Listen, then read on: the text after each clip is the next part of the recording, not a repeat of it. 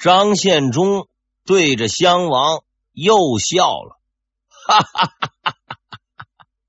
我要向你借一样东西。襄王赶忙问：“呃，是什么东西？”“嘿嘿嘿，你的脑袋。”在杀死襄王的时候，张献忠说了一句话：“如果没有你的脑袋，杨嗣昌是死不了的。”此时的杨嗣昌。刚得知张献忠进入了湖广，正心急火燎的往回赶，赶到半路，消息传来，出事了，襄阳被攻陷，襄王被杀。此后的事情，按照很多史料的说法，杨嗣昌非常的惶恐，觉得崇祯不会饶过他，害怕被追究领导责任，畏罪自杀。我个人认为。这种说法很无聊。如果是畏罪，按照杨嗣昌老弟这些年的工作状况、败仗的次数、阵亡的人数，估计砍几个来回都够了。他无需畏惧，只需要歉疚。真实的情况是，很久以前，杨嗣昌就身患重病，据说连路都走不了，吃不下饭，睡不着觉。按照今天的标准，估计早就住进了高干病房，打吊瓶了。可是他依然坚持，不能行走就骑马，吃不下就少吃或者不吃，矢志不移的追击张献忠。当他得知襄王被杀时，他非常愧疚，愧疚于自己没有能够尽到责任，没有能够报答一个知己的信任。一个身患重病的人是经不起歉疚的，所以几天之后他就死了，病重而亡。他终究没能完成自己的承诺。崇祯十三年，崇祯正忙着收拾张献忠的时候，皇太极又出兵了。虽然此前他曾多次出兵，但是这一次很不寻常。因为他的目标是锦州，自打几次到关宁防线挖砖头未果，皇太极就再也没有动过锦州的心思。估计是十几年前被袁崇焕打得太狠，打出了恐惧症，到锦州城下就打哆嗦，所以每次他进攻的时候都要不远万里跑路、爬山、翻长城，实在是太过辛苦。久而久之，他的拼命精神终于爆发，决定去打锦州。但实践证明，孙承宗确实举世无双。他设计的这条防线，历经近二十年，他本人都死了，依然在孜孜不倦的折磨着皇太极。皇太极先派兵打了几次，毫无结果，最终终于怒了。决定全军上阵。同年四月，他发动所有的兵力，包括多尔衮、多铎、阿基格，甚至连尚可喜、孔有德的汉奸部队都调了出来。同时，还专门造上了上百门大炮，对锦州发动了总攻。守锦州的是祖大寿。事情的发展告诉皇太极。当年他放走祖大寿是比较不明智的，因为这位仁兄明显没有念他的旧情，还很干脆。被围了近三个月，觉得势头危险，才向朝廷求援。而且据说祖大寿的求援书相当的强悍，非但没有喊救命。还说敌军围城，若援军前来，要小心敌人陷阱，不要轻敌冒进。我还撑得住七八个月，没问题。崇祯实在够意思，别说七八月，连七八天都没想让他等。他当即开会商量对策。开会的问题主要是两个：一要不要去；二派谁去。第一个问题很快解决，一定要去。就军事实力而言，清军的战斗力要强于明军。辽东能撑二十多年，全靠关宁防线。如果丢了，就没戏了。第二个问题也没什么疑问，卢象升死了，杨嗣昌也死了，只有洪承畴。问题解决了，办事儿。崇祯十三年五月，洪承畴出兵了。得知他出兵后，皇太极就懵了。打了这么多年，按说皇太极是不会懵的，但是这一回实在是例外。因为他虽然料定对方会来，却没有想到会来这么多。洪承畴的部队总计人数大致在十三万左右，属下将领包括吴三桂、白广恩等。参与作战部队除本部红兵外，还有关宁铁骑一部。总之，最能打的，他基本上都给调来了。本来。是想玩玩的，哎，对方却来玩命了，实在是贼有面子了。考虑到对方的战斗能力和兵力不弱，皇太极随即下令继续围困锦州，其他人马不得主动出战，等待敌军进攻。但是接下来的事情却让他很晕，因为洪承畴来到了以后。看上去没有打仗的打算，安营扎寨，每天按时眼儿一闭又一睁睡觉，吃饭再吃饭再睡觉，再不就是朝城里锦州喊喊话，兄弟们挺住啊等等。晕过之后，他才想明白这是战术。洪承畴的打算很简单，他判定。如果真刀真枪的拼命要打败清军是很困难的，所以最好的方法就是守在这里，慢慢的耗，把对方耗走喽，完事大吉。这是个老谋深算的计划，也是最好的计划。对这一招，皇太极也没办法。要走吧，人都拉来了，路费都没着落。就这么回去太丢人，但是要留在这里，对方又不跟你开仗啊，只能是耗着，耗着，耗着就耗着吧，总好过回家困觉。局势就此陷入了僵持。清军在祖大寿的外边，洪承畴在清军的外边，双方就隔着几十里地，就是不打。当然了，清军也没完全闲着。硬攻锦州不行，就开始挖地道。据说呀，里三层外三层，赛过了搞网络的是密密麻麻。但事实告诉我们，祖大寿那真是非一般的顽强。之前跟朝廷说他可以守八个月，那还是他打了埋伏。实际满打满算，他守了两年。就这样。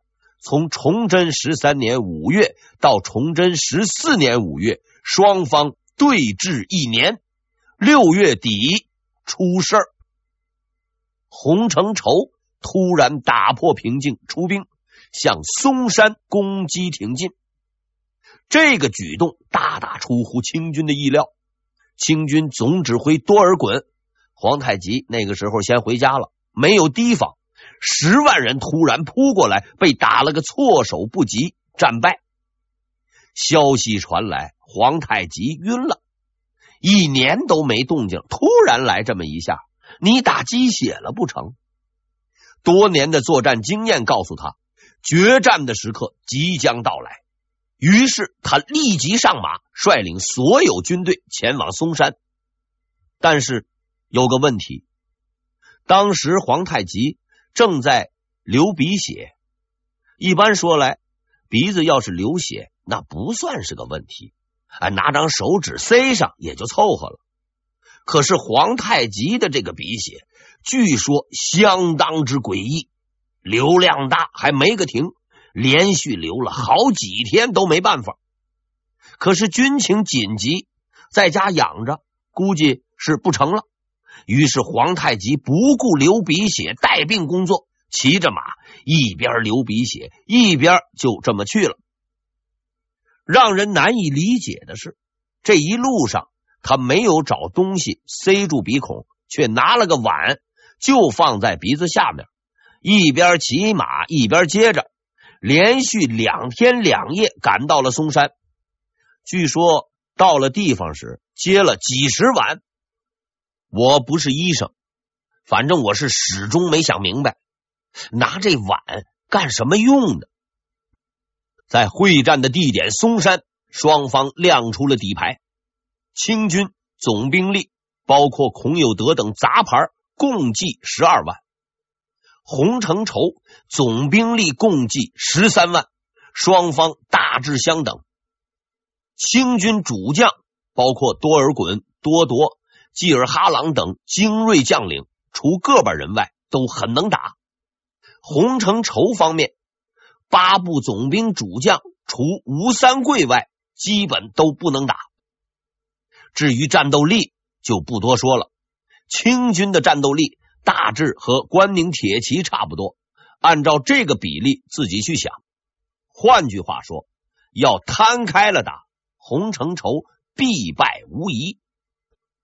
但是洪承畴就是洪承畴。七月二十八日，他突然发动攻击，率明军抢占制高点乳峰山，夺得先机。对此，洪承畴十分得意。此时，军中的一个武官对他说了一件事：占据高地固然有利，但我军粮少，要提防清军抄袭后路。然而，洪承畴似乎兴奋过度，把这个人训了一顿。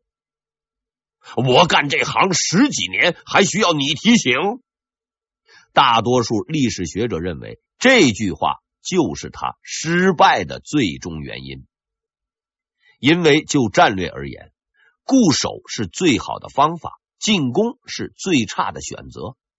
而更麻烦的是，当时的洪承畴在进攻之前。只带了三天的粮食，无论如何，只带三天的粮食是绝对不够的。所以结论是，一贯英明的洪承畴犯了一个愚蠢的错误，最终导致了战败。我原本认为这个结论很对，洪承畴很蠢，起码这次很蠢。后来我想了想，才发现洪承畴不蠢。起码这次不蠢，在他看似荒谬的行动背后，隐藏着一个极为精明的打算。其实洪承畴并不想进攻，他很清楚进攻极为危险，但是他没有办法，因为有个人一直在催他。这个人的名字叫陈新甲，时任兵部尚书。而这位陈尚书的外号叫小杨嗣昌。杨嗣昌兄弟的特点是风风火火，玩了命干。能得这个外号，可见陈大人也不白给。自打洪承畴打持久战，他就不断的催促出战，要洪都师赶紧解决问题，是打是不打啊，多少给个交代。而洪承畴。之所以出战，不仅仅是因为陈尚书在他那婆婆妈妈的一个劲儿唠叨，像他这样的老油条是不会怕唐僧的。他之所以决定出战，最根本的原因就是两个字儿：没钱了。我查过资料，明末时期的军饷以十万人计，吃喝拉撒外加工资奖金。至少在三十万两白银以上，在平时这也是个大数。赶巧李自成、张献忠都在闹腾，大明朝廷的日子更紧吧？要是洪承畴再耗个几年，崇祯老板的裤子估计都得当出去。所以不打不行。但是洪承畴不愧为名将，所以在出发前，他想出了一个绝招。只带三天粮食，你要是还没明白，我就解释一遍。带上三天粮食出征。如果遇上了好机会，就猛打一闷棍，打完了就跑，也不怕对手断后路。如果没有机会，看情形不妙，立马就能跑回来，还理由特充足，是粮食不够了才跑回来的。对上面有了交代，又不怕追究政治责任，真是比猴还精。经过了头就是蠢。如果换了别人，这个主意没准也就成了。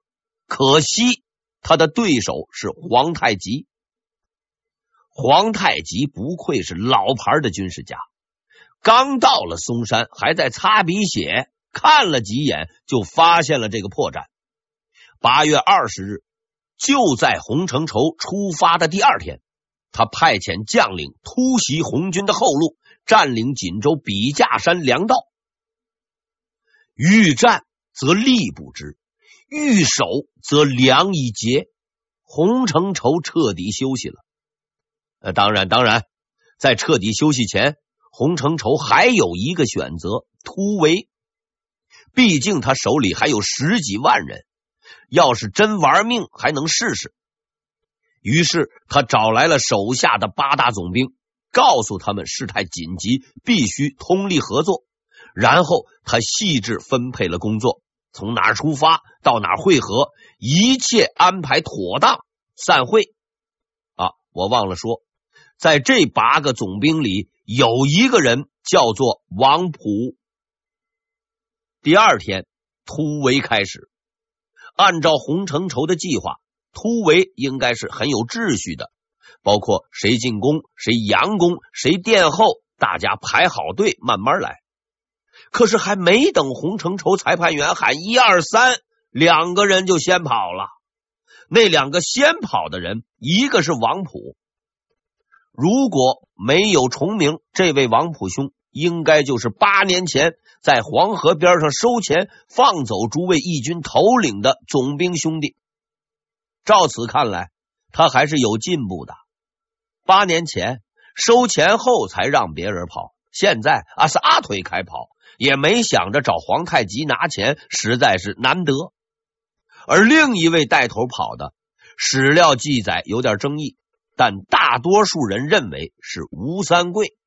无论如何，反正是散了，彻底的散了，全军溃败，无法收拾，十余万人土崩瓦解，被砍杀的，被踩死的不计其数，损失五万多人。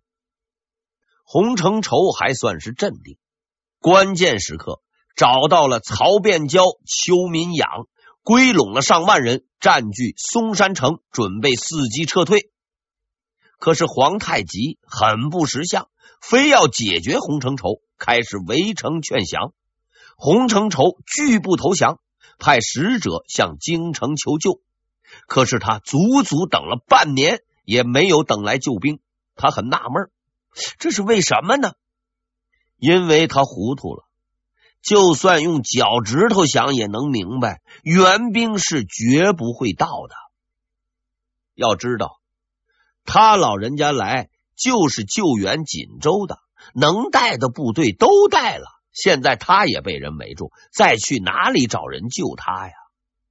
其实洪承畴老人家不知道，皇帝陛下也在等，不过他等的不是救兵，而是洪承畴的死亡通知书。据史料的说法，洪承畴被围之后不久，京城这边追悼会什么的都准备好了，家属慰问、发放抚恤、追认光荣，基本上程序都走了，就等着洪兄弟为国捐躯了。其实啊，洪承畴原本也这么盘算来着，死顶没法顶了，就捐躯。做梦也没想到，他连捐躯都没捐成。崇祯十五年二月十八日，在这个值得纪念的日子，嵩山副将夏承德与清军秘密串通，打开了城门。二十九日，洪承畴被俘。几个月后，无计可施的祖大寿终于投降。这一回，他是真的投降了。自崇祯十三年至崇祯十五年，明军和清军在松山、锦州一带会战，以明军失利告终，史称松锦大战。除宁远外，辽东全境陷落。从此，明朝在关外已无可战之兵。消息传到北京，照例，崇祯很悲痛。虽然这几年他经常的悲痛，但是这一次他尤其激动，连续几天都泪流满面，因为他又失去了一位好同志。洪承畴，按照目击者的说法，洪承畴老弟被抓之后，非常的坚强，表示啥也别说了，给我一刀就行。后来英勇就义，眼睛都没眨，很勇敢，很义气，所以崇祯很是感动。他亲自主持了洪承畴同志的追悼会，还给他修了坛。明朝最高规格的葬礼，以表彰他英勇就义的精神。结果，洪承畴没有就义，他投降了。当然，他刚被俘的时候还是比较坚持原则的，没有投降。结果过了几天，由于平时学习的不够，没有注意批评和自我批评，关键的时刻。没能挺住，还是投降了。